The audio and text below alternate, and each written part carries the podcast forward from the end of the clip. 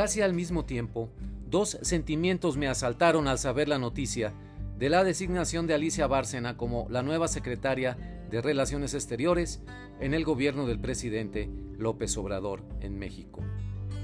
Sobre eso será mi comentario el día de hoy. Antes que nada, bienvenidos a Mirada al Mundo, un espacio de opinión editorial. Les habla Rogelio Ríos Herrán, periodista de Monterrey, México. Comenzamos.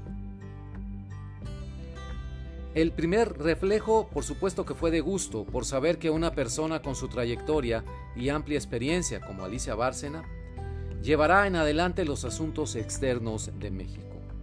El segundo reflejo, sin embargo, fue de inquietud.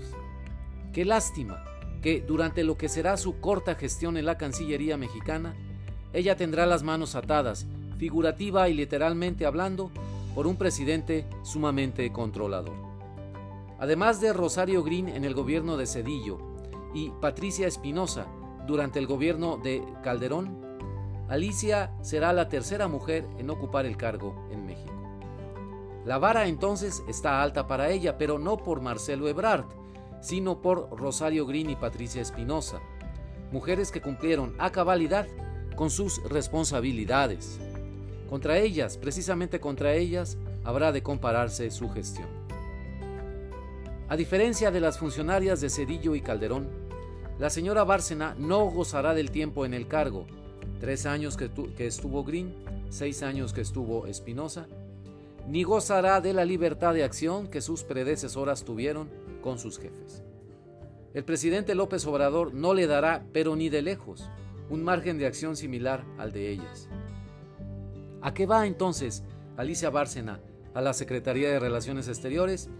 Dado el corto tiempo que le queda de aquí al fin de gobierno, en septiembre de 2024, lo mejor que podrá lograr Bárcena será, quizá, si se aplica y se lo permite el presidente López Obrador, arreglar en lo posible la muy dañada relación bilateral México-Estados Unidos. Y ahí párele de contar. Por cierto, a Rosario Green le tocó una contraparte femenina, Madeleine Albright, en el Departamento de Estado, esto fue bajo el presidente Clinton, y a Patricia Espinosa le tocaron nada menos que dos mujeres, con Dolisa Rice con el presidente Bush y Hillary Clinton con el presidente Obama. En ambos casos, de esas relaciones de trabajo, surgieron lazos de amistad permanentes entre las funcionarias mexicanas y las estadounidenses. Bárcena liderará con Anthony Blinken, actual secretario de Estado norteamericano, quien por cierto ya la saludó con empatía y elogios en reconocimiento a su alto perfil personal y a su amplia trayectoria profesional en el sistema de Naciones Unidas.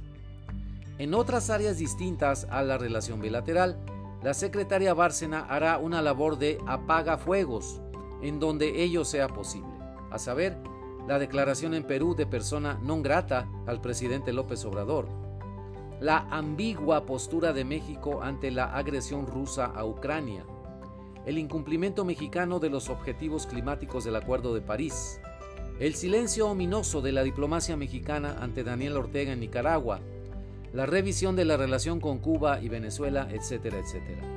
Lo primordial, sin embargo, es la relación con Estados Unidos, ante la cual habrá que enfrentar desafíos inmediatos.